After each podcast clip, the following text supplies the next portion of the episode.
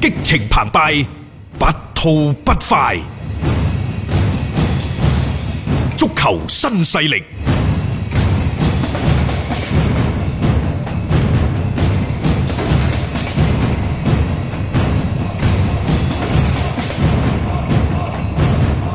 其實喺琴日國奧隊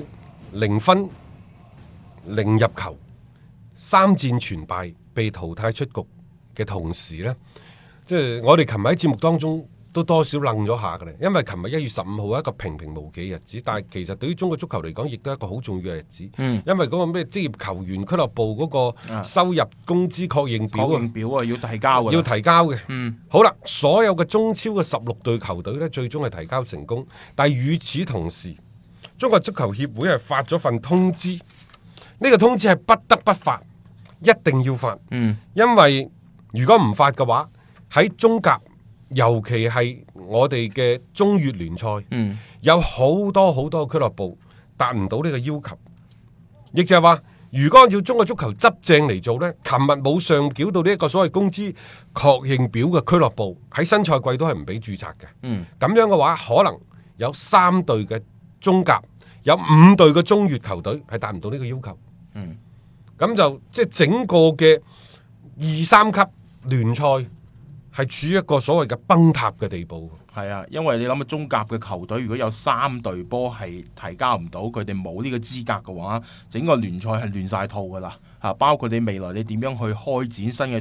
季嘅一個賽程嘅安排啊，等等都做唔到嘅。咁所以即你面對住咁樣嘅情況，亦都只能夠係見到咧，中國足協係馬上臨時咁樣去即係頒發一個新嘅一個規矩出嚟。所以話法不責眾，因為呢個遊戲嘅規則呢，係你中國足球協會制定嘅，嗯但係佢係需要大家共同努力去完成嘅。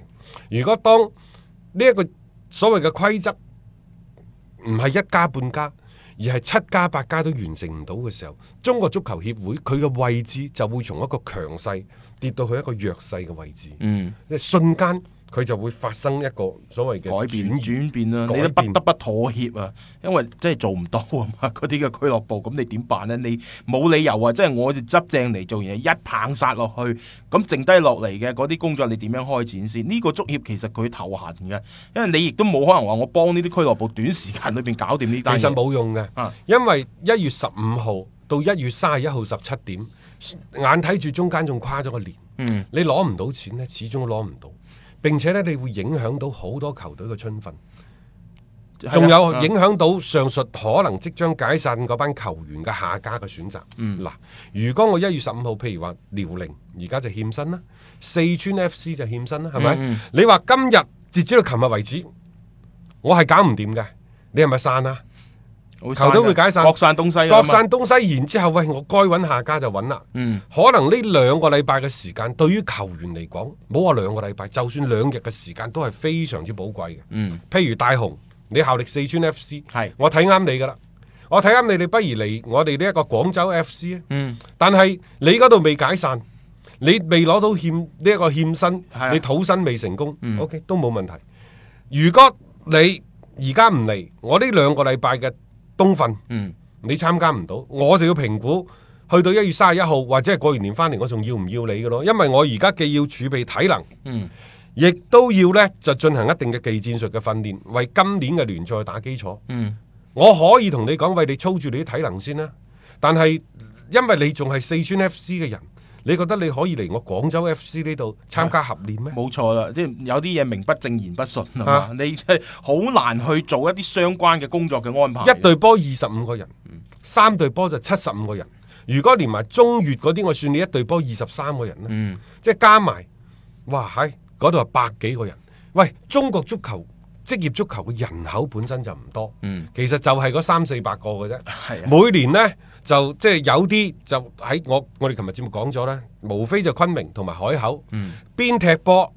帶薪試訓，嗯啊一日兩百蚊三百蚊呢叫帶薪試訓，比比皆是㗎。有嘅就大家埋班就踢一年，嗯每年就十零廿萬，多嘅就廿幾三十萬。碰到個好嘅老細、嗯啊，財大氣粗嘅四五十萬都有，只係一年啫喎。一年係啊，呢啲係揀得上嘅，揀唔上嘅點辦呢？冇嘢嘅，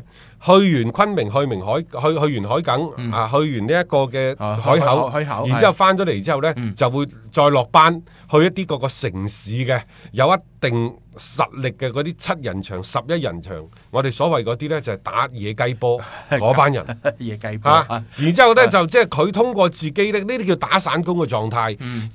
呢啲人係有足球夢想嘅，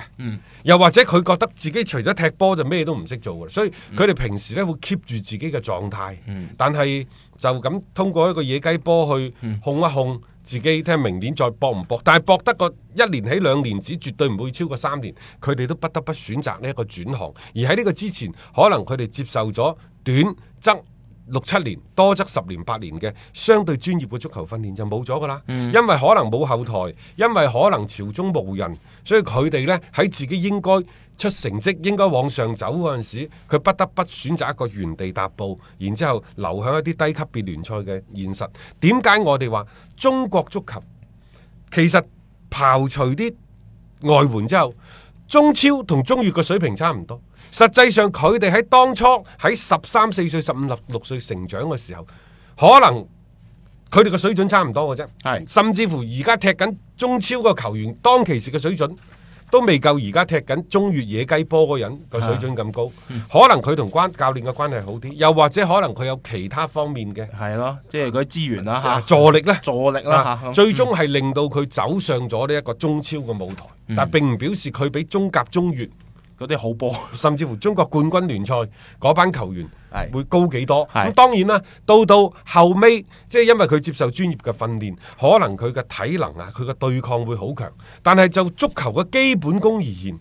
傳接球嘅基本功而言，其實係一樣嘅。嗯，呢個真真係一係樣差差距唔大嘅，因為有啲真係練過出嚟，大家都係一齊咁樣樣去呢樣練嘅呢啫嘛啊個現象呢，即係我哋從過去第一、第二、第三輪嗰啲中國足協杯。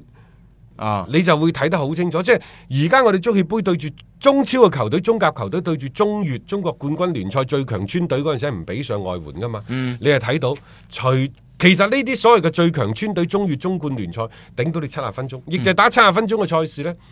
你 真係未必贏到你佢，未知邊個贏邊個輸。係啊，只不過打多嗰廿分鐘，呢、個就係即係高水平係訓練嘅優勢。嗰個即係嗰個體能優勢啊，咯並唔表示即係佢嘅嗰個能力就比人哋即係中超啲球員啊嘅能力就比人哋中啊中越啊中國冠軍聯賽嗰班高幾多？係，即係呢個就係一個現狀啦，啊即係中國足球本土球員嘅一個最真實嘅一個體現嚟嘅。但係無奈啦，即係總係會有一班咁樣嘅人呢，佢係即係得唔到應有嘅一啲機會，等佢證明自己。啊甚至乎按照圈中一啲嘅記者同行所講，如果按照中國足協啊往年嘅準入標準呢，中超起碼一到兩支球隊，嗯其實嚟嚟去去就嗰一兩支。即係傳出欠薪嗰啲啦，係啊，啲重慶啊，嗯啊係啦啊等等嗰我啲，係嗯，嗯好啦嗯，天海算唔算呢？ 未知㗎 嚇，中甲有五隊啊，中乙就十五隊。啊，即係呢個哇係咩概念啊？就係、中國足球嘅半壁江山瞬間崩塌係啊！你可以話呢個呢係金元足球嘢嘅喎，嗯，金係啊融足球嗯，因為金元足球係扯起咗，成個嘅嗰個市場啊嘛。但係我哋話有跨界思維。呢、個跨界思維喺邊度呢？就係、當足球同其他行業再對比嘅時候，你平唔平啊？嗱，我舉個例子，而家、快手嗰個 A P P 啊。 A P P 啊，係咪啊？佢哋贊助咗春節聯歡晚會，嗯作為春晚春晚嘅唯一嘅互聯網，即係同觀眾啊，互動互動動嘅唯一平台合作伙伴。嗯佢前後用咗六十個億，六十六十億個億啊去做呢一個全民嘅推廣，係所以你睇到除咗係央視嗰度啲廣告係比較多，甚至乎史無前例推出兩分鐘嘅廣告。呢、個廣告其實係一個公益廣告嚟㗎，嗯但係我所睇嘅公益廣告其實佢就係快手嘅廣告，係佢講嘅係七個人嘅故事，嗯啊啊感動中國嘅故仔，但係即係其實叫你話通過快手將啲冇錯感動中國故事錄落嚟咁。呢個亦都無傷大雅嘅，無傷大雅嘅係。然之後，我哋再去睇所有個公交車、公交嘅站牌，你再去睇一啲電梯嘅廣告，係咪鋪天蓋地啊？用咗六十億，六十億用幾耐呢？可能就呢兩三個月使錢使晒佢。係啊佢換嚟嘅可能係一到兩億。啊嘅嗰個啊誒新用戶嘅註冊啊沉澱落嚟，可能一億幾兩億嘅嗰個所謂嘅誒用戶嘅沉澱。嗯好啦，咁你話中國足球有幾多呢？中國足球假假地有三個億球迷吧。嗯。三個億球迷，如果你話你搞隊波，恒大搞咗咁多年啊，搞咗幾多錢呢？恒大有冇試過一年用六十億咧？冇喎，一年六十億喎，冇啊，冇啊，係啊。咁你話我哋話就係跨界思維，嗯包括你而家睇到好多嘅流量、好多嘅網紅直播等等，呢啲係吹康見米嘅。嗯你你而家去啲咩火車站嗰啲服裝市場，你去沙河頂嗰啲市場睇啊，所有都係貼住招募主播，哇！大紅靚女啊，你過到 嚟，你帶住個團隊，攝像師張達斌啊等等嚇，係阿阿佳啊嗰即係啲，個個都啊可以化妝嘅做做個主播㗎啦嗯啊然之後我就去鋪頭度同你傾，嗱，你有幾多貨，我幫你做主播，大家抽成分成有幾多係，有咩衫褲鞋襪嘅你攞出嚟賣，嗯啊我哋可可以賣幾多？可能做場直播三五個鐘，當然啦，呢個前期嘅策劃係好緊好好長嘅。係嚇賣完之後，可能一分呢個個都話啲小主播不知名嘅，一個月少則十幾廿萬，多則三五十萬。嗯啊咩咩呃李氏雙 雄，咩李佳琦、李子柒嗰啲咩過億等等，其實已經發生咗天翻地覆嘅變化呢、個世界。嗯真㗎，係、嗯啊。好啦，咁然之後所有嘅行業，你包括京東嗰度俾人擼眼某等等，嗯即係大家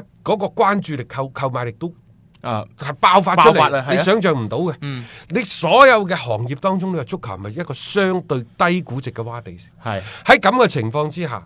即係如果我哋仲喺度坐井觀天，成日就話我哋嘅足球啊，即係金元足球嗯，就係摧毀啊摧毀咗呢一個嘅誒聯整個賽整體足球嘅發展。係但係我都承認，嗯我都承認佢肯定係拔高咗、快速拔高咗呢個中國足球，令到個根基更加之不呢穩。個只不過係佢一個其中一面嚟啫，但係佢另外我哋嘅一面唔可以將唔好嗰面極速放大。係啊，即係佢好嘅嗰啲地方，大家有冇引起關注先？有冇因為呢一個契機而迅速咁將呢一個嘅產業、呢、一個行業去托高佢先？即係我覺得好多時候每一樣嘢佢總有正反兩面嘅。而家更加多我哋嘅一啲聲音，特別一啲所謂嘅足球圈嘅聲音，就覺得金元足球係一個破壞性嘅前兩東西年有一句説話，大家仲記唔記得？就叫做風來了，豬都飛得起，係係嘛？係即係我哋其實係講嘅就係嗰個行業，又或者係喺某方面嘅方向吹到去邊度，嗰、嗯個行業就會得到一個急速嘅發展。咁、其實我哋呢個風已經吹咗嚟足球呢度，點解中國足球呢只豬始終都飛唔起呢？飛唔起嘅原因喺邊度呢？係啊，有冇有冇好好咁去所以諗過呢樣嘢？啊我哋一路都話要跨界思維，跨界思維。而我哋足協呢，佢可能最大嘅，而家我慢慢慢慢我哋理清楚個思路。第一就係格局唔夠大，眼光短淺，嗯只係顧住自己嘅一畝三分係地。啊，一直都係咁。從行業嘅橫向對比嚟講，佢只係坐井觀天，睇到咗足球而睇唔到整個中國各行各業嘅高速嘅發展。嗯跟唔上步伐。其次喺個時間節點嚟講，佢就係顧住自己嘅呢一飯，佢就係顧住自己任內呢三五年，冇睇之前十年八年，亦都冇睇今後嘅十年八年。所謂温故而知新，你企喺一個歷史嘅起點嗰度，你一定要回顧過去先至可以展望將來，然之後再睇翻唔同行業嘅發展，即係喺個縱同埋橫向嘅對比當中，你先至可以拔高自己嘅眼界。然之後你睇到我呢一任應該去做乜嘢，中國足球嘅方向應該喺邊度？呢、個先至係一個合格嘅中國足球嘅管理層，佢應該考慮嘅問題，而唔好成日咁盯住自己眼前嘅一畝三分地。大國家隊嘅戰略冇錯，但係大國家隊嘅戰略佢應該建立喺一個乜嘢戰略高度、戰略眼光嗰度？我覺得佢哋睇得完全唔清楚。